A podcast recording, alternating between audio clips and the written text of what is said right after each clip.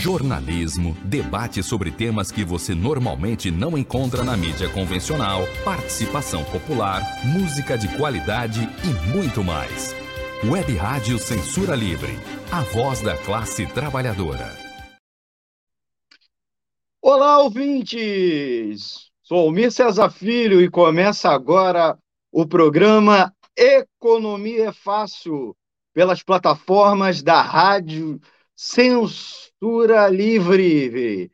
No programa de hoje, os casos que vieram a público de assédio moral e sexual praticados na Caixa Econômica Federal pelo queridinho do presidente Jair Bolsonaro, o agora demitido Pedro Guimarães, e que enrolam outros diretores do banco, não apenas não apenas revelam a degradação do ambiente de trabalho com fins de superexploração dos funcionários, mas explicam a precarização do atendimento vivida por clientes e, é claro, o, a irresponsabilidade com o papel social deste banco.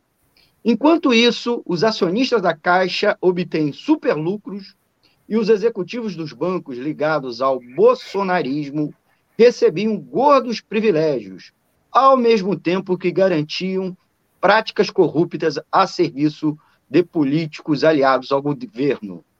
O tema de hoje é Escândalo com presidente da Caixa revela os bastidores de assédio e corrupção. Como convidada, Júlia Eberhardt, funcionária da Caixa e diretora do Sindicato de Bancários do Rio de Janeiro. Vamos à vinheta e daqui a pouco a gente começa a nossa entrevista. Ih, agora não foi a vinheta, só um pouquinho. Programa ao vivo.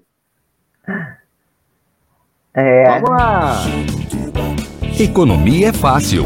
A informação traduzida para a sua linguagem. Com Almir Cesar Filho. Estamos aí, gente, de volta com uma edição ao vivo do Economia Fácil, depois de algumas semanas. Eu estava com um problema de saúde, estou em recuperação, e hoje a gente conversa com, ao vivo com a Júlia Berratti. É, já trago ela para dar a, sua, a saudação dela, mas é claro, é, chamar vocês a participar conosco aqui do Economia Fácil, o espaço de economia, aqui da Rádio Censura Livre, transmitido em todas as suas plataformas web, a economia na sua linguagem, as notícias econômicas dos últimos dias, analisados na ótica dos trabalhadores. Não deixe de nos mandar a sua pergunta ou opinião, deixe aqui no, a live no chat ou na caixa de comentários. Ou envie uma mensagem de texto ou de voz. Vou botar aqui na tela nosso nossas informações aqui, ó. Nosso WhatsApp é o 21 96553 8908 e também o e-mail contato arroba. Nós estamos transmitindo a live, como vocês sabem, para o YouTube, para o Facebook e também para o Twitter. Siga a gente lá nas plataformas, nas redes sociais, no Twitter, é arroba WR de Web Rádio Censura Livre. Procura a gente lá, mais essa opção para é, você, vocês nos acompanharem. Se tiver algum problema também, gente, vocês na transmissão, tá? Transmissão ao vivo, sempre tem algum probleminha, vocês avisam aqui para a gente, tá bom? A gente também está transmitindo pelo site, o www.seriewebradio.com e pelos aplicativos de rádio online, o Radiosnet. Você pode baixar o nosso também aplicativo lá na Play e Story. Poxa, já falei demais, vou chamar aqui a Júlia para dar a saudação. Muito obrigado, Júlia, por participar aqui com a gente. Prazerzão, primeiro de, esperamos de várias participações ao vivo. Só chamar. Gente, em primeiro lugar, boa noite aí, Almir, boa noite para todo mundo que está ouvindo a gente. Eu que agradeço o convite, né? A gente é, quer aproveitar todos os espaços aí para reverberar nossa voz e, logicamente, aceitaremos todos os convites que forem feitos. Muito bom, prazer estar aqui com a Júlia, conheço há muito tempo não é nepotismo, né? Aqui na rádio é mesmo, é explícito, a gente chama os amigos, principalmente os amigos que têm alguma coisa a conversar aqui com os nossos ouvintes, trazer informação, é, de dentro, né? Inclusive analisando e também informações de dentro daquilo, daqueles que estão vivenciando os fatos econômicos, né? É, o tema da semana não podia ser por menos. Vocês podiam achar assim, ah, mas eu não tenho que, o que que não, o que que tem a ver com economia? Muito. Nós estamos falando de um dos cinco maiores bancos do nosso país, é, é o segundo maior banco público, né? Está na Big Five dos cinco grandes maiores bancos comerciais, um banco que tem uh, funções sociais centrais é, de Estado, né? São banco é o banco do sistema financeiro imobiliário, é o banco da casa, casa própria, é o banco que ajuda os municípios com saneamento básico e projetos habitacionais de urbanização. É o banco que operou ou cooperou a boa parte do PAC, do PAC 2, é o banco dos benefícios sociais, né? Não só o FGTS, PIS-PASEP, mas Nossa, que operou... Pois, pois é, então a gente hoje está conversando sobre isso porque teve um impacto profundo também na economia, um, né, o Bolsonaro também está colhendo o que plantou nesses anos, de, de, de, em todos os níveis, né, e não era por menos, uh, é o queridinho dele, era o queridinho, porque ele lavou as mãos, nem está falando, trocou e não fez nem, é, nenhum comentário a respeito, né, então vamos, trouxemos aí a Júlia. Júlia, é, dando sua visão dos fatos, explica aí para os nossos ouvintes aqueles que, sei lá, tiveram aí perdido essas últimas duas semanas, o que que aconteceu, né? Conta aí pra gente o que é, aconteceu que envolve uhum. os funcionários da Caixa. Primeiro lugar, é, se estiver atrapalhando aí a música, que eu moro do lado de uma igreja e às seis horas da tarde sempre toca aqui, é Ave Maria, então é, às vezes entra nas reuniões e nas lives, mas vamos lá. Bom, a gente vive uma situação na Caixa que, é, primeiro isso que o Almir falou, né? A Caixa Econômica não é uma padaria ali da esquina, com todo respeito à padaria ali da esquina, é uma instituição monstruosa, né, que tem uma importância econômica e social gigantesca no Brasil. E a gente viu é, nos últimos anos aí, é, do governo Bolsonaro e do seu queridinho Pedro Guimarães, a Caixa sendo administrada com uma reprodução, uma caricatura é, do que é o governo Bolsonaro. Então a gente tem assim histórias de dentro da caixa do que, que é a reprodução dessa lógica do machismo, é, do racismo, da LGBTfobia, e tem também assim histórias super caricatas do que, que é o antipetismo dentro do, do banco. Então, por exemplo, quando a gente quando ele tomou posse, a primeira coisa que foi a notícia que se, se espalhou dentro da empresa não oficialmente é que era proibido usar vermelho. Então, não foi nenhuma nem duas vezes em que é, gestores de altos cargos foram repreendidos por usar gravata vermelha ou mulheres. Então, assim, primeira coisa, baniu é, do vestuário das pessoas o vermelho, que é um negócio bem caricato, na verdade, mas que demonstra é, o que, que, é o grau de autoritarismo e o que, que, eles acham que é o banco e a Caixa Econômica, quase como uma extensão é, é, da, da, da, né, assim, da vida deles, né? Então, assim, coisas ridículas a ponto de é, obrigar um gestor de uma agência que foi visitado no final do ano, em dezembro, porque as árvores de Natal tinham bolinhas vermelhas e estava proibida bolinha vermelha, tinha que tirar e botar bola azul. É, parece piada, mas não é. E isso demonstra que esses caras, o que esses caras se sentiam muito à vontade dentro da direção do banco para fazer o que eles queriam. E assim, eu acho que a gente, como trabalhador da Caixa, tem um sentimento muito contraditório quando vem essas denúncias à tona. Porque, por um lado, a gente se envergonha porque a gente rala para caramba, a gente defende o banco, né? a gente quer que a Caixa Econômica seja um banco melhor para os trabalhadores, para o Brasil, mas ao mesmo tempo também dá um alívio porque é, veio à tona uma situação de barbárie que a gente vivia dentro da Caixa. É, não é de hoje, então, que a gente sabe que ele é abusivo ele sempre teve um comportamento, ele vive aqui no Rio, né? Ele é do Rio, Então, assim, a gente sempre via que ele tinha um comportamento muito asqueroso com as mulheres. Então, ele chegava em qualquer setor, ele pegava o celular da gente que estava nas mesas, pegava o celular, queria tirar foto e botava a mão na cintura. E claramente ele fazia isso com as mulheres que ele achava que eram mais bonitas, que são aquelas enquadradas no, no estereótipo, né, assim, da mulher jovem, é, branquinha, bonitinha e tal, tal, tal. Então, assim, era um negócio que ele era muito asqueroso e que a gente sabia que ele era um cara muito asqueroso no trato, mas a gente não tinha noção do tamanho que era o negócio. Pelo menos é, eu não tinha noção do tamanho que era o negócio. É, então, assim, eu fico impressionada com. Depois que as coisas vieram à tona, muita gente começou a falar. Então, assim, é, colegas de Brasília, né, que eu, que eu conhecia, que eram daqui do Rio, foram trabalhar em Brasília, falaram: olha, já foram três anos de tortura. A gente sabia que esse dia ia chegar, mas a gente não aguentava mais. É aquelas, aquela descrição de que uma das matérias deu, que a mulher falou: ó, oh, tá chegando o Pedro Guimarães, o povo fugia, ia para banheiro, mudava de andar. Era um negócio assim assintoso, e é isso, né? Por um lado, dava em cima das mulheres de maneira sistemática, e a humilhação era assim um negócio assim cotidiano, né? Então, desde aquelas coisas de tacar pimenta no prato do empregado que estava comendo ali do lado dele, é, o, o, os vídeos que ele obrigava os empregados a fazer flexão, apoio, é, teve denúncia de no Pará tinha que pegar saca de açaí. Então, era toda essa lógica meio de coach, né, meio militarista também, né, de, de obrigar as pessoas a se colocarem em situações muito vexatórias.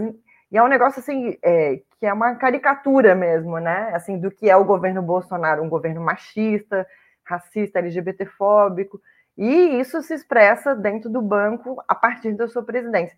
Lógico que isso existia dentro do banco antes, né? É, são inúmeros os casos de, de assédio por parte dos gestores imediatos que a gente ouve, mas, por um lado, acho que mais sutis, acho que nada tão grotesco, é, mais sutis e que são, inclusive, mais difíceis né, de a gente denunciar, porque a mulher, de maneira geral, pelo machismo na sociedade, se sente muito constrangida, muitas vezes se sente culpada até quando sofre uma situação é, desse tipo. E, é, além disso, o assédio moral, né, que daí é um outro capítulo, que a gente vive como bancário uma situação de assédio moral cotidiano, que se intensificou muito no último período, mas bastante cotidiano. Mas voltando aos casos, né? Eu acho que é, a força dessas mulheres ao denunciar, porque elas já tinham tentado denunciar pelos mecanismos da empresa, a gente tem uma corregedoria em que a gente pode fazer denúncias ou abertas ou anônimas, e não só a, as apurações não foram levadas adiante, né? Teve algumas transcrições que a gente viu na imprensa em que foram fechadas as, as, as ouvidorias, uhum. os chamados abertos, mas pelo contrário, né, virou um mecanismo de perseguição dessas empregadas. Então, muitas das vezes, é, essas empregadas eram descomissionadas, algumas outras vezes existia um tipo de negociação, então você barganhava, por exemplo, em fazer um curso ou alguma promoção para que elas mantivessem silêncio. Mas o clima todo era de que o Pedro estava em casa, ele fazia o que queria na caixa. Então, seja com os assédios, e seja com a corrupção. Né? Acho que a gente conhece muito poucos casos de corrupção, mas a impressão que eu tenho, é, vendo, por exemplo, o que foi feito no MEC, é, a gente deve ter uma situação de trocas de favores intensas dentro da Caixa durante todo esse período. A gente sabe de um ou outro caso, mas eu tenho a impressão que assim, a gente não sabe nem da pontinha do iceberg. Porque se o cara desse se sente tão à vontade assim para fazer isso com os empregados, Imagina o que, que ele se sente à vontade para fazer é, de favorecimento, de troca de favores e, e com casos de corrupção, né? Ouvinte, a gente está conversando com a Júlia, diretora do Sindicato dos Bancários, funcionária da Caixa, sobre o escândalo com o presidente da Caixa. É, ela estava descrevendo aí a composição dos casos envolvendo assédio moral, assédio sexual. É, pelo, pelo visto, não era algo episódico, é um, padrão. Ele, mesmo que existindo antes, ele reforçou e, e elevou um outro patamar, né, dentro da instituição.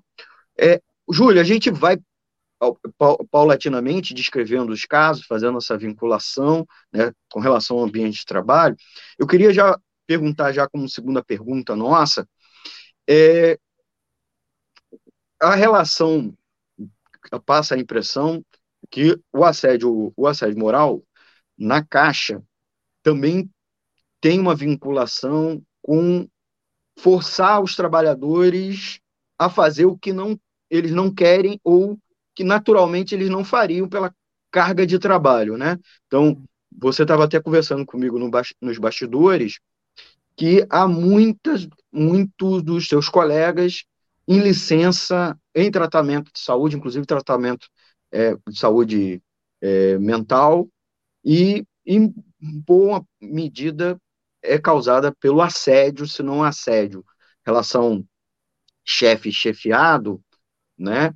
Mas para atendimento das metas. Então, eu queria que você explicasse um pouco isso para a gente e numa tentativa, inclusive, de estabelecer é, para forçar um padrão de atendimento da Caixa sem a, necess, sem a necessária contratação de mais funcionários, né? A Caixa já era um banco importante, já um banco gigante, né? Ganhou durante, a, inclusive durante a pandemia, atribuições ligadas aos, ao auxílio emergencial e agora ao Auxílio Brasil, e você não teve, não teve uma contratação de mais funcionários, muito pelo contrário, né? O banco, é, mesmo não no ritmo de, das outras instituições bancárias, que demitiram em massa funcionários, inclusive durante a pandemia, uhum. né, é, ganhou essas atribuições, mas não contratou novos funcionários. Então, estabelecer que a deteriora, a queda da, do atendimento e da qualidade do atendimento não foi pior porque o, as chefias, principalmente a cúpula do banco, vem forçando a mão sobre os trabalhadores do banco. Uhum. Júlio. Ah, é, em primeiro lugar, assim, o péssimo atendimento que a Caixa oferece à classe trabalhadora, os trabalhadores no Brasil, é um projeto, é, não é um acaso e não é um problema do empregado que está ali na frente, de uma indisposição dele. É, eu peguei uns números aqui, em 2014, que não era um paraíso, né? a Caixa não estava super atendendo super bem, mas a gente tinha no Brasil inteiro 101 mil empregados na Caixa. E atualmente, passado oito anos, a gente tem 87 mil, então são 14 mil empregados a menos é, atendendo na Caixa Econômica. Isso tem um impacto brutal, né? Brutal porque, é, por um lado, são menos empregados com uma demanda infinitamente superior, porque a gente pegou aí a pandemia e, assim, é, por um lado, né, o Pedro, Pedro Guimarães chamava a gente de heróis de crachá, né, porque a gente estava se arrebentando, ficando doente, sem equipamento de proteção, trabalhando 12 horas hum. expostos à situação, seja de saúde, seja também de, de violência, porque as pessoas estavam putas de estar horas na fila, né? Isso tudo a gente foi exposto a uma situação é, muito, muito, muito pesada para a gente. E isso tudo com cada dia menos empregados. Então, quem pode sair do banco hoje sai. Antigamente, por exemplo, a gente tinha muitos, muita gente que se aposentava e continuava trabalhando para acumular os dois salários e fazer uma poupançazinha antes de sair do banco. Com a última reforma aí, a gente não pode mais. Quem se aposenta tem que sair do banco imediatamente. Então, isso forçou também uma saída de uma leva considerável de empregados mais experientes, né, que tinham mais conhecimento de anos de caixa. Então, entrando no, no assédio, como é que funciona o assédio? é, se impõe para os trabalhadores é, uma agenda de metas que são é, destinadas ao que dá lucro para o banco. O que, que dá lucro para o banco? É emprestar dinheiro. É isso que dá dinheiro. Aplicação, investi é, é, é, investimentos em fundos, papéis de privatização, e né, consórcio, produtos de seguridade. Isso é cobrado de um empregado caixa hoje. A gente não tem uma meta de quantidade de atendimento, de qualidade de atendimento, de resolver problemas dos trabalhadores, como um banco social. Nós não temos uma meta de banco social no nosso conquiste, que chama o mecanismo de controle das metas. E são metas, assim, é, é, é inatingíveis. São metas, assim, que você, dentro da sua jornada de trabalho, fazendo tudo 100% corretinho, é inatingível. Então, você tem que vender a alma para o diabo, enganar as pessoas, fazer venda casada, que eles dizem que não é casada, mas é venda casada. Então se cria toda uma lógica de que para você ganhar um salário um pouco melhor, você tem que responder esse conjunto de metas. Então, o assédio moral é um mecanismo de funcionamento do banco hoje. é quase um óleo da engrenagem, ele faz parte do funcionamento da empresa. Porque é, é contraditório, por exemplo, os bancos privados demitiram muito durante a pandemia e também assediam muito, isso não é indiscutível. Mas uhum. a Caixa, ao não poder demitir, é, ela tem, desenvolve todo um processo de assédio continuado aí, é, e, e, obrigando cada dia mais, porque a gente entra todo mundo na Caixa com o mesmo salário, né? Todo mundo é técnico bancário, que é um salário que é um piso de, de ensino médio. E você, para ganhar um salário, para galgar cargos, é para ganhar um uhum. salário melhor, você é cobrado por meta. Então, não entregou meta, você perde, perde a função e volta para o salário inicial. Então, com, com base nessa chantagem financeira, é, se impõe um assédio monstruoso. E é isso que tu estava falando. É assim, é um adoecimento, num grau de adoecimento que jamais vi. Assim, todos os colegas, todos os colegas, assim, é, falam assim, nunca teve um período tão ruim dentro da minha vida dentro da, dentro da Caixa. Eu tenho 14, 15 anos de Caixa Econômica e nunca vi nada parecido. As pessoas estão, assim, são farrapos humanos, assim, é, as pessoas estão muito doentes e é tudo licença psiquiátrica, tudo licença psiquiátrica, assim, é um negócio de trocar clínica, trocar indicação de médico, de remédio, é um negócio, assim, que faz parte do nosso cotidiano, então é uma categoria profundamente adoentada, assim, e muito desmoralizada, sabe? Pelo que vem sendo feito no banco aí nos últimos anos. Júlia, diretora dos sindicatos bancários, conversando conosco sobre os casos de assédio e corrupção dentro do banco da Caixa Econômica Federal. É, a gente vai um intervalo, tá, ouvintes? Aproveita aí o nosso intervalo, é o intervalo que a gente tem para campanhas da rádio. É, a, aproveita e já deixa aqui seu comentário né? A gente já volta conversando com a Júlia. É, a Júlia, na volta, inclusive, vai, continuar uh, explicando essa relação do atendimento, a relação com o projeto neoliberal, e vai explicar para a gente o que é venda casada. Tá bom? tá bom. É, bom lembrar, bom lembrar. Tá bom? Então a gente tá já bom. volta com o nosso intervalinho. Já voltamos, gente. Para ajudar a Web Rádio Censura Livre, Anote os dados da nossa conta. Banco Bradesco, agência 6666. Conta corrente número 5602, dígito 2. Se preferir, nosso Pix é 32 954 696 0001 81. Somos uma emissora sem fins lucrativos e as contribuições são para pagar os custos de manutenção e transmissão. Desde já agradecemos a sua ajuda. Web Rádio Censura Livre, a voz da classe trabalhadora. Para manter o projeto da Web Rádio Censura Livre de uma mídia alternativa, buscamos apoio financeiro mensal ou doações regulares dos ouvintes, de amigos e parceiros já que não recebemos recursos de grandes empresas, políticos ou partidos. Seja um apoiador regular e ouça o agradecimento no ar durante as edições dos nossos programas. Sua ajuda é muito importante para nós. Enviamos prestação de contas mensal aos nossos apoiadores. Temos uma vaquinha virtual permanente. Anote o endereço virtual apoia.se barra CL Web Rádio. apoia.se barra CL Web Rádio. Saiba mais sobre a emissora no WhatsApp 21 96553 8908. Web Rádio Censura Livre, a voz da classe trabalhadora.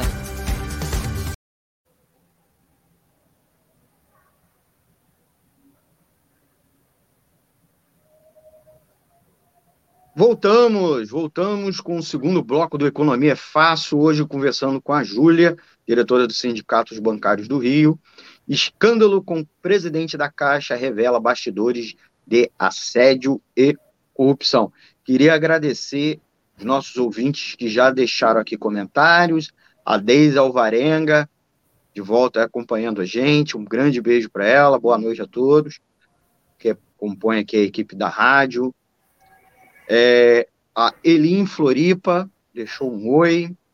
o Tarciso Eberhardt, boa noite.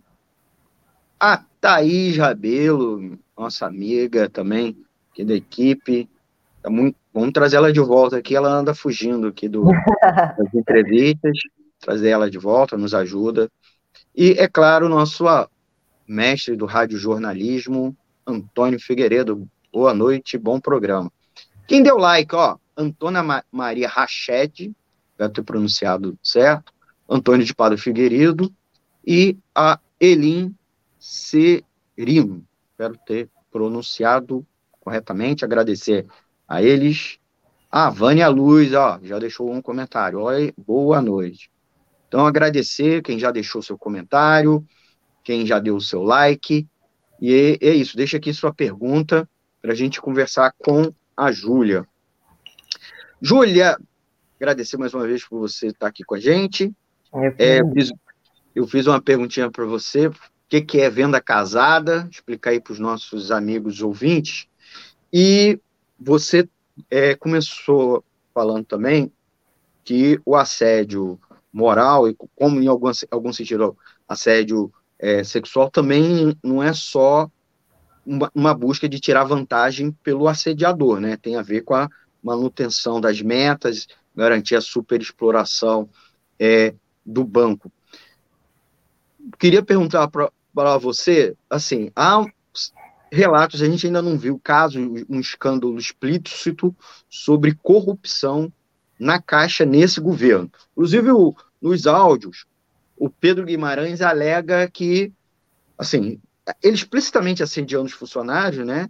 É, inclusive a, a, funcionário de alta da cúpula, nem era uhum. né, o, os Barnabé do banco, e dizendo que o banco que ah, vocês querem que o PT volte, que a corrupção volte.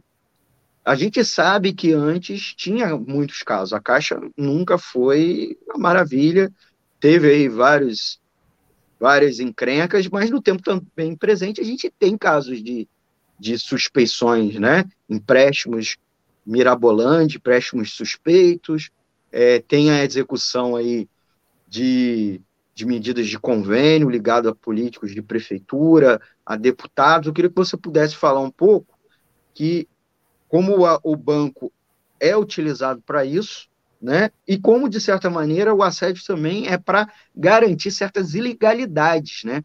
Forçar os funcionários a, a, fazer aquilo que eles não gostariam ou que naturalmente não era para eles fazerem. Uhum. Por favor, Júlio.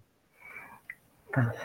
Então, é, entrando aí no que, que é a venda casada, né? A venda casada é exatamente isso que é uma a lógica do, do jeitinho, da ilegalidade presente no cotidiano dos hum. empregados da Caixa. É, a venda casada é proibida por lei, então é, os bancos, as instituições começam a criar artimanhas que eles chamam de venda cruzada. O que, que seria isso? É, por exemplo, você vai num banco para pedir um empréstimo consignado e o banco fala: olha, a taxa de balcão é 1,5% ao mês do consignado. Agora, se você fizer um seguro prestamista, aqui eu consigo baixar a sua taxa para 1,3%.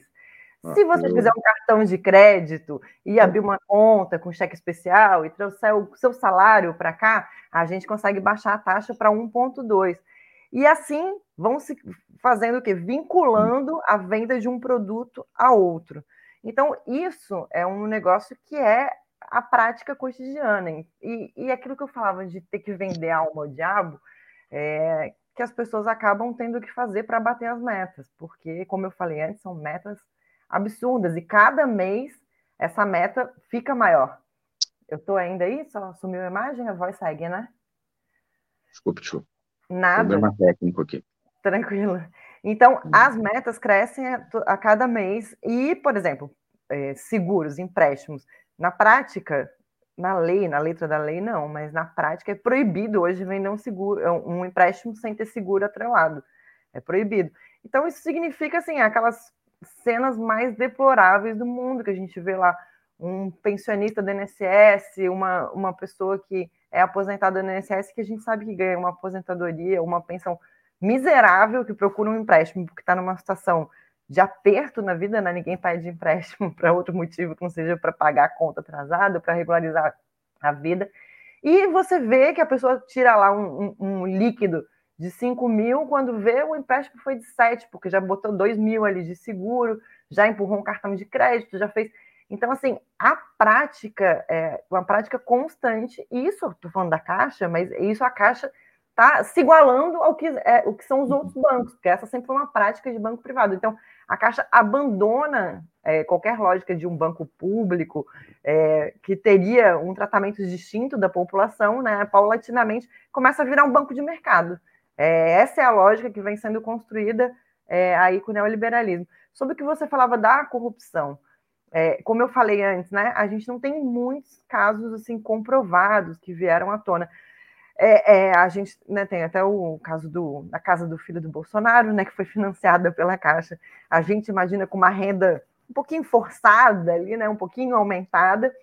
Um pouquinho. É, Você está sendo um gentil, né? É, um pouquinho, um pouquinho. A gente sabe que existem trocas de favores. Isso a Caixa Econômica, é, especialmente é, ela, ela, é uma instituição que é usada pelo governo para fazer trocas de favores, sempre foi assim, por exemplo, na relação do Minha Casa Minha Vida, é, foi um período em que era um dos principais políticas de governo, né, no governo, é, nos anos do governo do PT, e assim, é uma relação ultra promíscua com as construtoras, né, então, é, teve, tem construtora que, constru, que, que ficou de construir Vila Olímpica e não terminou a obra até hoje, isso é um dos casos, né? Então, assim, a gente sabe que a Caixa Econômica, seja através de convênios, seja através é, de, de de uso da, da empresa para beneficiar algumas empresas, principalmente grandes empresas. Ninguém usa a caixa para beneficiar o Zé das Couves, né? O povo brasileiro usa-se a caixa justamente para é, algum tipo de lucro para grande empresa, fazer um convênio numa prefeitura,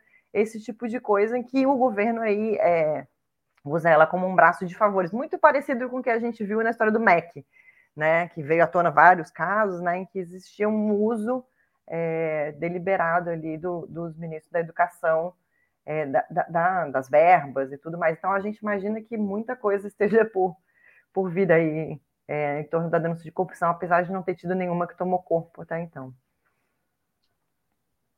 Nós estamos aí conversando com a Júlia, diretora do Sindicato dos Bancários aqui do Rio, funcionária da Caixa. É, vocês podem acompanhar que o, o programa, a live está sendo transmitida pelo Twitter, né, pelo Facebook. Se inscreve lá no Twitter, nosso canal da Web Rádio Censura Livre, WR Censura Livre. Eu aproveito e coloco aqui na, terra, na tela é, o canal do Economia é Fácil. Todo dia a gente twitta é, uma análise da principal notícia econômica do dia. Vai lá, arroba Economia Fácil. Tudo junto, e o fácil sem a letra A. Economia Fácil, né? É, todo dia uma notícia nova, analisada, né, na nossa linguagem, para que a gente é, consiga lidar aí com o noticiário econômico manipulado pelos patrões que não querem, né, querem revestir a economia de uma linguagem hermética para nos enganar, né? Uhum. É, seguindo aí com a, com a Júlia, Júlia, a gente também estava conversando nos bastidores que há uma correspondência muito grande é, no assédio moral com assédio sexual, quer dizer, o assédio sexual não é muitos, em alguns casos, não é só para obter favores sexuais, né, vantagens por, por parte é, do, de um chefe, mas o perfil uh, do assédio moral também tem uma correspondência, uma boa parte delas são mulheres e setores ou demais setores oprimidos da sociedade, né? Uhum. É, como o assédio moral tem muito essa correspondência com a opressão, né? Setores mais oprimidos, seja as uhum. mulheres, os LGBTs, negros, né? E, e, e outros não brancos.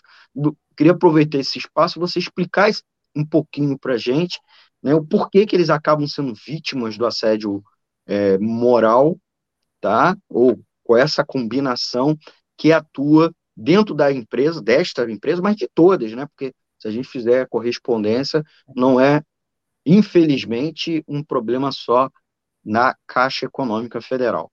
Por favor, Ju.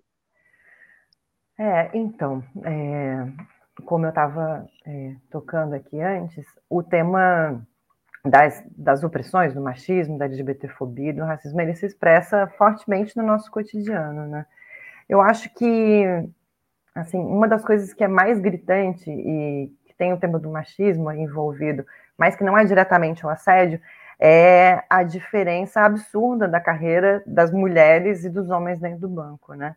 A gente vê como o banco é, promove infinitamente mais homens porque as mulheres, em geral, acumulam a carga da maternidade, da dupla jornada de trabalho, da tripla jornada de trabalho, e a gente vê assim como um negócio é, comum e cotidiano, a gente vê é, que a mulher que tem que faltar ao trabalho para levar os filhos ao médico, ou durante o período da gestação, a mulher tem que se ausentar do trabalho para ir fazer os exames do pré-natal e tudo mais.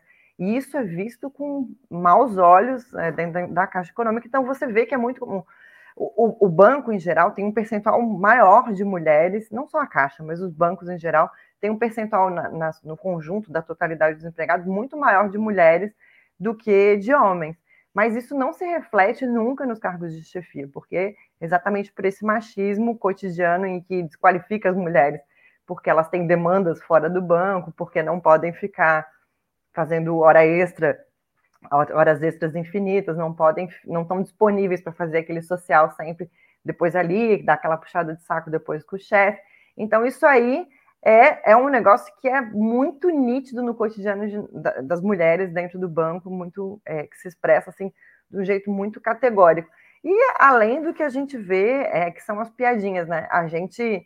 É, óbvio que existia todos esses preconceitos na, na nossa sociedade antes. Só que é, ao assumir o governo Bolsonaro, esses caras é, se sentem à vontade, essas pessoas se sentem à vontade para fazer né, esse tipo de coisa. Então, existe um constrangimento das pessoas que são oprimidas e, ao contrário, né, existe um assanhamento dessas pessoas para oprimir, para fazer piadinha, para. É, inclusive porque se demonstrou dia após dia que os mecanismos de defesa dos trabalhadores não funcionavam, né? Como eu falei antes, a corregedoria ela não, não levava adiante as denúncias. Então, as pessoas se sentem absolutamente frágeis é, diante dessas, dessas, dessas situações, dessas denúncias. Então, cabe a gente também é, ter uma postura de se enfrentar nessas situações, né?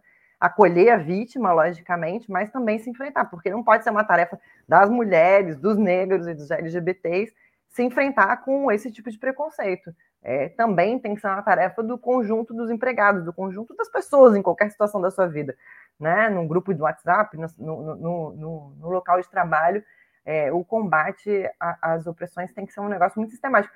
E o banco é, ainda faz discursinho, sabe? Ainda diz que, não sobre o tema LGBT, o tema racial, eles não, não tocam muito, não, mas sobre o tema das mulheres, tem toda essa todo esse discurso de que é uma empresa que busca equidade, eles fazem todo um discurso aí, mas que a gente sabe que é pura balela, que é para inglês ver mesmo, né? Que na prática é, é bem diferente a realidade. É, estamos aí conversando com a Júlia. Vou aproveitar para convidar vocês, amigos e amigas ouvintes, a, a, seguir mantendo a programação da Web Rádio no ar, sendo apoiador financeiro. A gente tem uma vaquinha virtual, né? É, vocês podem acessar o apoia.cse, né? Apoia-se barra CL Web Rádio e nós temos também o, o Chave Pix para você, amigo e amiga ouvinte, quiser fazer qualquer contribuição financeira, nossa chave Pix é o 3295 4696 001 81. E a gente faz prestação de contas para nossos é, apoiadores regulares e a gente faz a divulgação também, a gente faz o agradecimento deles no ar, né? Depois eu vou, no, no próximo bloco, listar eles, fazer o nosso agradecimento a eles, tá bom? É, pedindo a vocês, amigos e amigas ouvintes, não esquecerem de dar o like, né? A gente sempre explica por que, que o like é importante porque educa, entre aspas, os algoritmos para oferecer mais conteúdo da Web Rádio Censura Livre para você, né? Então você vai receber mais, não só do Economia Fácil, mas dos outros programas da nossa rádio, como também pessoas com perfil similar ou não, menos com perfil um pouco diferente. Então, mais pessoas vão receber o conteúdo. Então, quanto mais vídeos, né, o, as plataformas ranqueiam melhor e difundem, né, oferecem mais, né, os vídeos do, no, do nosso canal. Então, peço você, amigo e amiga, dar o like e, é claro, se inscrever no canal, né? Uma parte da galera que, inclusive, assiste regularmente as lives não está inscrita no canal. Então, vou pedir a você se inscreva no canal e clica no sininho para receber as notificações, porque todas as vezes que você que entrar um vídeo novo, você vai receber um aviso, né? Então, clica lá, né? No inscrever-se e depois no sininho nas plataformas que transmitem a live, Facebook e YouTube. Tá bom, gente? Ah, temos mais gente aí nos acompanhando ao vivo. João Ramalho, boa noite a todos. Então, Júlia, vou aproveitar, antes da gente é, fazer uma última pergunta antes, ainda nesse bloco, uhum. perguntar a você é, sobre a, a, questão da privatização do banco. Né? O, a, a Caixa Econômica ela está sofrendo um processo de privatização. Ela é, ela é menor ou ela é diferenciada, vou melhor colocando as outras estatais, é mesmo do caso do Banco do Brasil, mas vem acontecendo. E a impressão é que o Pedro Guimarães, ele também é um instrumento de desse processo. Ele entrou no banco, ele foi escolhido no banco. Além do alinhamento ideológico e também da postura, a lá tiozão do tiozão do Zap Zap, né, é, machista, racista, homofóbico, mas também e, e, e, lembrando, inclusive, que ele já foi pego no outro banco, no outro banco, ele era executivo do Santander, foi demitido lá por causa, por, por causa disso, e isso foi encoberto durante muito tempo, tanto pelo governo como própria imprensa, a imprensa já sabia disso. Durante meses, ficou falando bem, meses, né, bem do Pedro Guimarães, que ele é um técnico, apesar de tudo, apesar de estar do lado do Bolsonaro nas lives, né, toda quinta-feira ele está lá do lado das lives do Bolsonaro, que é um, ele tá, ele fez o banco é, ajudar, né, com auxílio emergencial, com os empréstimos para o agronegócio, né, é, que ele tá, o banco está se reposicionando com, os, com, com crédito agrícola, mas ele é um cara é, que, além de assediador, um histórico que não, não é de agora, né, mas ele aparentemente é um cara que está no banco para implementar um projeto de privatização, né? É, tem um, você poderia citar, inclusive, os casos que a gente tratou aqui em edições passadas, da Caixa Seguradoras e é, loterias. Fala aqui um pouco para a gente sobre é, essa, essa é, faceta do Pedro Guimarães e da uhum. própria sucessora dele, né? Que também aparentemente está para isso, né? Tentar Sim. passar um verniz botar para debaixo do tapete o escândalo, né, sendo uma mulher, porque tentar, né, o Bolsonaro anda mal nesse segmento do eleitorado, né, por razão, mas ela continua sendo capataz desse processo de privatização. É, por favor, Júlio. Então, é, privatizar a Caixa é uma obsessão dos governos há bastante tempo. É, o que mudam são as formas, né? É, muita gente não sabe, mas a Caixa, ela, diferente do Banco Brasil, ela é 100% pública. Então, o nosso CNPJ lá, diferente do Banco Brasil, não tem ações e tudo mais, a gente vem resistindo e é com base à luta da população brasileira e dos empregados na Caixa que a situação não está pior, está muito ruim, mas podia estar tá muito pior. Né? Então, mesmo é, durante os governos progressistas aí do PT, a gente teve... Progressistas, né? É, Entre aspas. bem progressistas. Hum do PT, a gente teve fatias importantes da Caixa que foram privatizadas, então teve todo um período em que as lotéricas, que eram lugares que você fazia jogo de loteria, viraram mini agências da Caixa Econômica. Então, hoje uma lotérica presta os serviços bancários e é, as pessoas não têm condição, que trabalham lá, não têm um salário de um bancário, né, um salário muito inferior, não têm os nossos direitos, e sequer têm segurança para trabalharem, são expostas a uma situação totalmente insegura. Isso aconteceu foi no governo do PT. A gente teve um outro, é, um outro, uma outra privatização bastante importante nesse período, que foi toda a parte do eles fizeram uma, um, tipo uma parte do banco que era dar crédito imobiliário para as pessoas, isso tudo foi privatizado, isso tudo foram criados correspondentes imobiliários. Então, dessas construtoras, esses empreendimentos todos, as pessoas não vão numa agência da Caixa e apresentam os documentos e pegam o financiamento. Elas têm um intermediário, que é um correspondente, que logicamente ganha uma comissão da Caixa Econômica é, por essa operação. Então, é como eu te falei, é privatização atrás de privatização. Agora, a privatização do Bolsonaro e do Pedro Guimarães é diferente. Ele vem fazendo um fatiamento da caixa, ele vem pegando os setores né, e pensando assim os setores mais lucrativos. Então, é isso que tu citou. Foi primeiro a venda da Caixa Seguridade e a venda da Caixa Cartões. E, e, contraditoriamente, né? A gente fala, putz, o Brasil tá no buraco, uma crise econômica sem precedentes, população passando fome, mas os bancos estão lá lucrando. E a Caixa Econômica lucrou, assim, nos últimos anos, não teve tempo ruim, não teve pandemia. Mesmo no, no auge da pandemia, onde tinha aquela crise de fila de horas nas, na, nas portas das agências, o lucro da Caixa Econômica foi gigantesco. E foi gigantesco porque por um lado, foi cobrado metas, e então, em plena pandemia, a gente tinha que fazer isso, né? Vender produto, conceder empréstimo, fazer tudo isso, e ao, ao mesmo tempo pegavam setores muito lucrativos da Caixa Econômica e vendiam e colocavam aí no mercado. O que eles querem fazer agora é privatizar o banco digital da Caixa. Então, todo é, durante a pandemia, o pagamento do auxílio emergencial, todos, é, todos esses auxílios são pagos por contas digitais que foram criadas, que já seria aí um banco monstruoso, né? Se eu não me engano, na época eu tinha visto, acho que era o segundo ou terceiro maior banco digital do mundo, só perdia para uns países tipo China e Índia, né? Grandes, grandes países com uma, uma gente populacional gigante. E agora eles fizeram todas as poupanças, que a gente sabe que é um banco que tem uma quantidade de poupança, um volume de dinheiro em poupança gigantesco, e migraram todas as poupanças para o banco digital. Então, preparando aí uma carteira enorme de clientes com milhões e milhões e milhões de reais para entregar, é, para privatizar. Não fez ainda porque não teve condições políticas para isso, porque se tivesse já teria feito. Então, é, é, a lógica é sempre, né? Fazer o quê? A, a, lógica da privatização, que é uma lógica clássica, que não é só da Caixa, né? Que é, primeiro, dar dinheiro para o governo, então permite que o governo, ainda mais em ano eleitoral, né? está torrando dinheiro aí para fazer campanha eleitoral, para investir aí nos amigos, né, no, na prefeitura da cidade tal, fazer uma obra ali e tudo mais. Então, a, a, privatização dos setores da Caixa permite ao Estado arrecadar dinheiro e, ao mesmo tempo, enfraquece a Caixa. Porque é uma contradição, né? Você fala, o Pedro Guimarães está toda quinta-feira está lá na televisão junto com o Bolsonaro. O Bolsonaro botou a Caixa para pagar o auxílio emergencial. Ele não está fortalecendo a Caixa? Essa é uma pergunta que as pessoas podiam se fazer.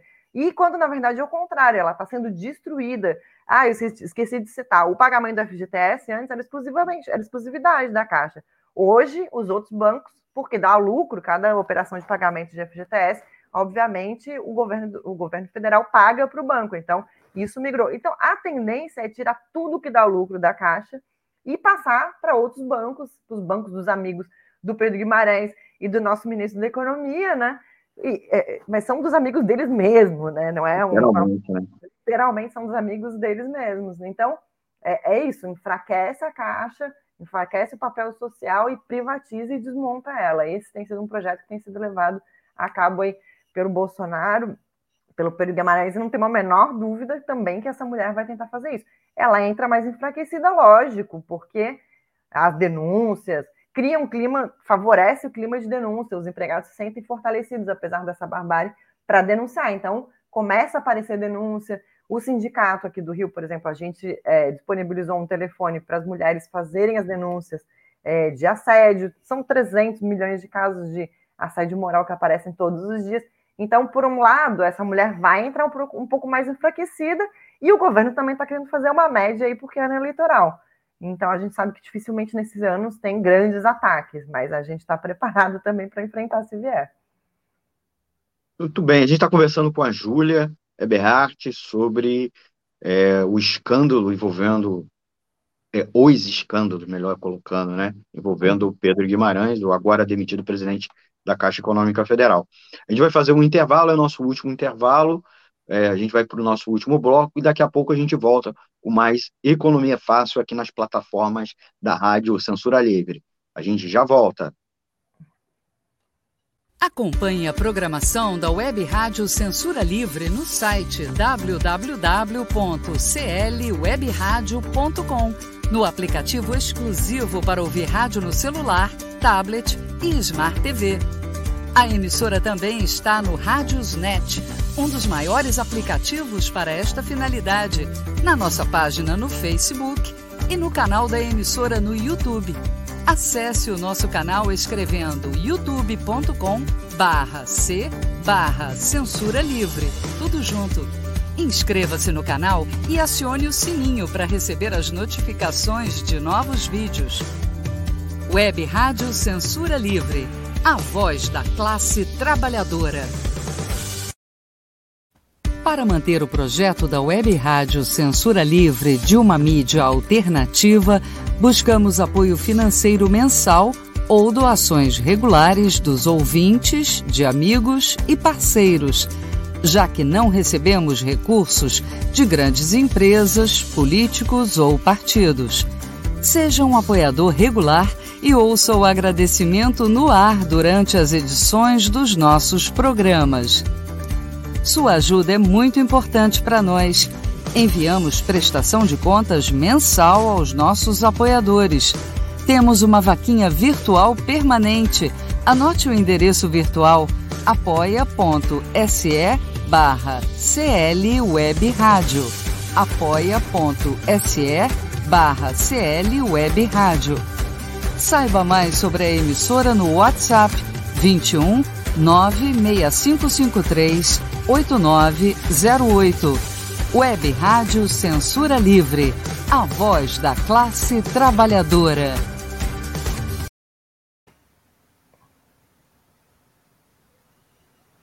Estamos de volta com o terceiro e último bloco do Economia é Fácil, edição de hoje. Estamos aí conversando sobre os escândalos que envolvem o Pedro Guimarães, agora ex-presidente da Caixa.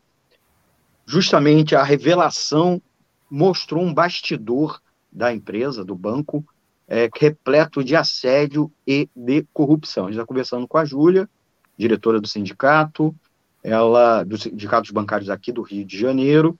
Ela é também da oposição bancária nacional, Movimento Nacional de Oposição Bancária, que é filiado à CSP com lutas. Júlia, a gente já está indo para o último, a gente está no último bloco, já as últimas considerações. Queria é, que você falasse um pouco é, das lutas do sindicato. Nós estamos aí em uma época da economia brasileira passando por uma inflação gigantesca, né? A categoria bancária já foi uma categoria de peso, mas nos anos nos últimas, na última década houve um profundo ataque, redução do seu contingente, por outro lado sobrecarga de trabalho, né? É, e os salários não vêm acompanhando já não vinham acompanhando, mesmo com os bancos registrando lucro mesmo nas crises, né? Lucro gigantesco, juros ao consumidor enormes, né? O maior spread bancário do mundo, a maior taxa básica, o spread bancário, a gente já explicou aqui em outras edições, é a diferença que o banco é, faz com que ele capta, tanto dos clientes, né, que depositam, quanto ele pega emprestado do Banco Central para emprestar, né, para gerar de crédito para é, para correntistas, para tomadores de empréstimo. Então, eu queria que você pudesse falar um pouco das lutas da categoria bancária, lutas inclusive salariais, lutas por melhores condições de trabalho, é, e fazer essa vinculação com a luta na própria Caixa Econômica Federal, que é o banco que você é funcionário.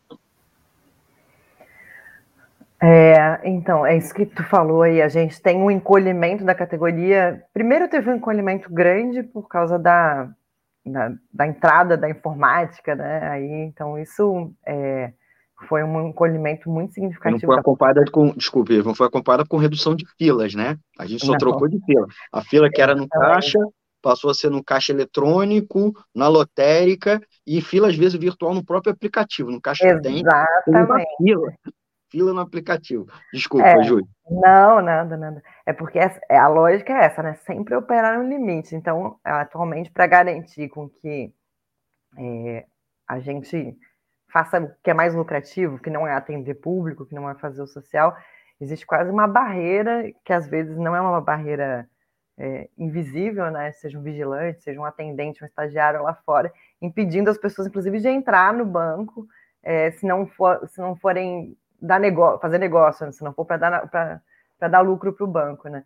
Então, é, mas entrando aí na, na, na, situação da categoria, a gente sabe que na situação é, do Brasil é uma situação é, assim sem, sem precedentes, a gente está numa situação, os dados da fome são um negócio alarmante, e a gente sabe que é, a, a, o, nesse período, como eu falei antes, não teve tempo ruim para os bancos, né? É, a Caixa Econômica no ano passado lucrou 17,3 bilhões. E da onde sai esse lucro? Esse lucro sai dos juros do empréstimo, dos juros do cheque especial. É, esse, esse lucro, né? é, tarifas, esse lucro é extraído, é o sangue da classe trabalhadora no Brasil que é extraído ali. É, com, então, assim, a exploração da classe trabalhadora pelo sistema financeiro é que gera esse lucro. Então, se você vê que eles, o que eles anunciam como uma grande virtude, ah, os bancos nunca tiveram um lucro tão grande, na verdade, é, eles nunca roubaram tanto da população como hoje roubam.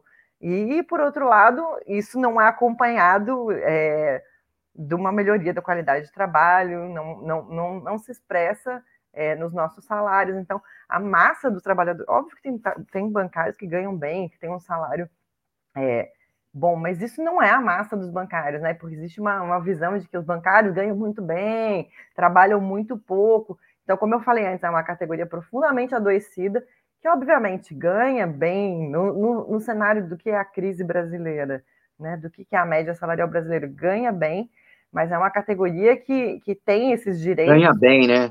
É, exatamente. É, é, como você falar, média salarial brasileira que é é muito, muito rebaixada. Né? Então...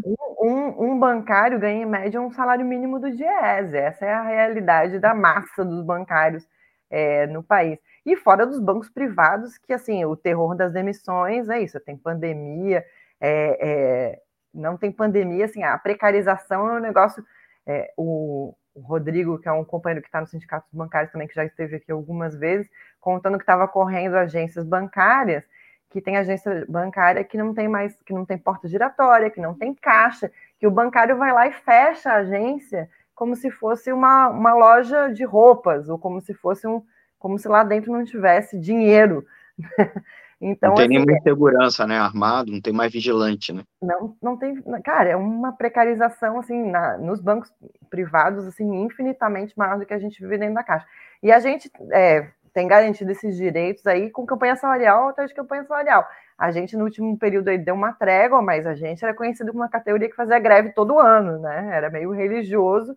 Chegou o período da campanha salarial, tem greve de bancários. A gente está entrando na campanha salarial, então começaram as mesas de negociação com o banco, e a gente sabe que vai ser uma guerra, porque a gente quer recuperação da inflação, a gente quer redução da, da jornada de trabalho, uma das, das nossas bandeiras centrais é, é reduzir o que o bancário trabalhe só quatro dias na semana, para como uma política de geração de empregos, né? Porque a gente sabe que para forçar o banco a contratar mais contratar. bancários. A gente sabe né? que o problema do desemprego no Brasil é ele ele ele é milimetricamente calculado, né? Precisa ter desempregado para jogar para baixo os salários da, das categorias, então é, a redução da jornada de trabalho ou mesmo a, a, o trabalho menos dias na semana como uma política é, para que resolva uma parte do problema social que a gente tem hoje com emprego nesse país.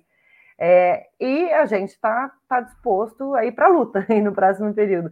A gente está enfrentando né, os problemas de assédio, a gente está enfrentando os problemas de assédio moral e sexual, mas também é, a nossa ideia é fazer uma forte campanha salarial e aproveitar, inclusive, que é ano eleitoral, que o governo está fragilizado, né? Está enfraquecido e ir para a ofensiva. Né? É, é, essa é a nossa intenção. A gente Júlia, é de uma. Desculpa. Não, eu ia falar que a gente não é a maioria do sindicato dos bancários, né? Eu sou de uma minoria bem minoritáriozinha da diretoria do sindicato dos bancários. O sindicato dos bancários ele é dirigido majoritariamente aqui pelo PT, é, aqui no Rio de Janeiro, a gente é, tem tido muitas diferenças na condução da campanha salarial nos últimos anos com eles. Eles têm optado por um caminho que não é das greves, que não é das lutas, e têm apostado muito no caminho da negociação. E se negociar com qualquer governo. É, é dificílimo. Agora você imagina o que é negociar com Bolsonaro, com Pedro Guimarães, essa raça que a gente está vendo o que, que é. E assim, a gente acha que para conseguir qualquer coisa, ou para tentar perder menos, a gente tem que é, ir para uma ofensiva, radicalizar, mobilizar. Então, por exemplo, nesse caso do, dos assédios, das denúncias, a gente quer que as pessoas ponham a boca no trombone, porque a gente sabe que tem muita coisa para vir seja de assédio, seja de corrupção. Então, a gente quer estimular também que a participação da categoria, dos bancários, da sociedade de conjunto, é, para denunciar essas coisas, entendeu? Para potencializar. E, assim, não, não, não, nem, a gente não tocou aqui nesse assunto, mas o Pedro Guimarães ainda não foi julgado nem condenado. A gente quer que pois ele seja é. julgado e condenado, Isso. porque assédio moral e assédio sexual são crimes. E a gente quer que, que ele seja julgado e condenado. Ele e toda a corja dele que tem nesse banco aqui, que uma parte vai sair com ele, mas uma parte grande vai ficar dentro do banco, né? Então a gente quer e a gente acha que pelos caminhos institucionais, pelas mesas de negociação que a gente chama de mesas de enrolação, porque a gente sabe que é sempre para jogar para frente, para esperar esfriar os ânimos, não tem jeito, a gente tem que ir para a luta e a gente acha que é um bom momento de pressionar agora, né? Bem, gente, a gente está terminando. Foi muito bom. Ó? Foi muito bom conversar com a Júlia, diretora do Sindicato dos Bancários do Rio de Janeiro. E teve aqui um teve um problema aqui no A luz deu uma piscadinha, né? Mas a imagem tá tudo certo também. Tá. É, teve, teve um problema aqui no transformador aqui na região. Não sei se eu vou ficar sem internet, então a gente já encerra, tá? Tá bom. É, um negócio grave aqui na rua. Então, eu queria já encerrar, agradecer você, amigo e amiga ouvinte. Sei que várias questões a gente acabou não podendo, não explorando por causa do tempo. Queria convidar vocês a ouvir a programação da rádio no www.seriowebradio.com, tá? Lembrar vocês que nossos programas vão é, também são também são tem a difusão, né, do nosso conteúdo nos programas é, em formato é, podcast. Então, vocês procuram a gente lá é, no Spotify, no Anchor, né? nessas principais é, plataformas. É claro que a live está lá no Twitter, Facebook, certo? E é, vocês podem, é claro, mandar sua pergunta. Escreva seu comentário aqui na caixa de comentário, dizendo que não gostou, que teve problema, faltou tema, e a gente vai convidar a Júlia. A Júlia já está convidada para uma próxima edição, daqui a algumas semanas está tá aí, aprofundando as várias questões que a gente abordou. Inclusive, conversar em breve sobre é, juros bancários, né, inflação, questões que envolvem aí que a categoria bancária sabe muito bem, porque trabalha com isso no cotidiano. Tá bom? Obrigado, Júlia. Obrigado, amigos e amigas ouvintes. A gente encerra aqui a nossa transmissão.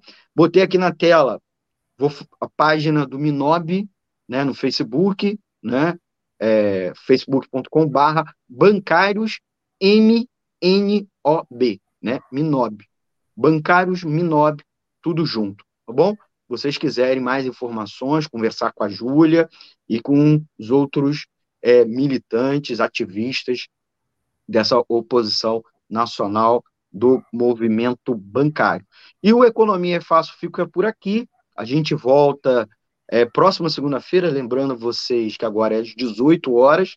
A gente está testando esse novo horário por, por questões técnicas, logísticas. E todo dia, todo dia, botar aqui de novo, Twitter, certo? Notícias Manda para a gente também uma sugestão de notícia, marca a gente lá no Twitter, arroba Economia Fácil, fácil sem A, né? É, alguma, alguma notícia que você quer que a gente analise, explique, decifre, tá lá para é, a gente conversar com vocês, tá bom? Então, até o próximo programa. Obrigada. Tchau, tchau, gente.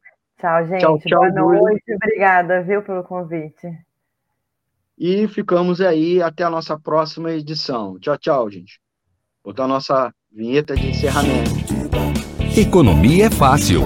A informação traduzida para a sua linguagem. Com Almir Cesar Filho. Jornalismo, debate sobre temas que você normalmente não encontra na mídia convencional, participação popular, música de qualidade e muito mais. Web Rádio Censura Livre, a voz da classe trabalhadora.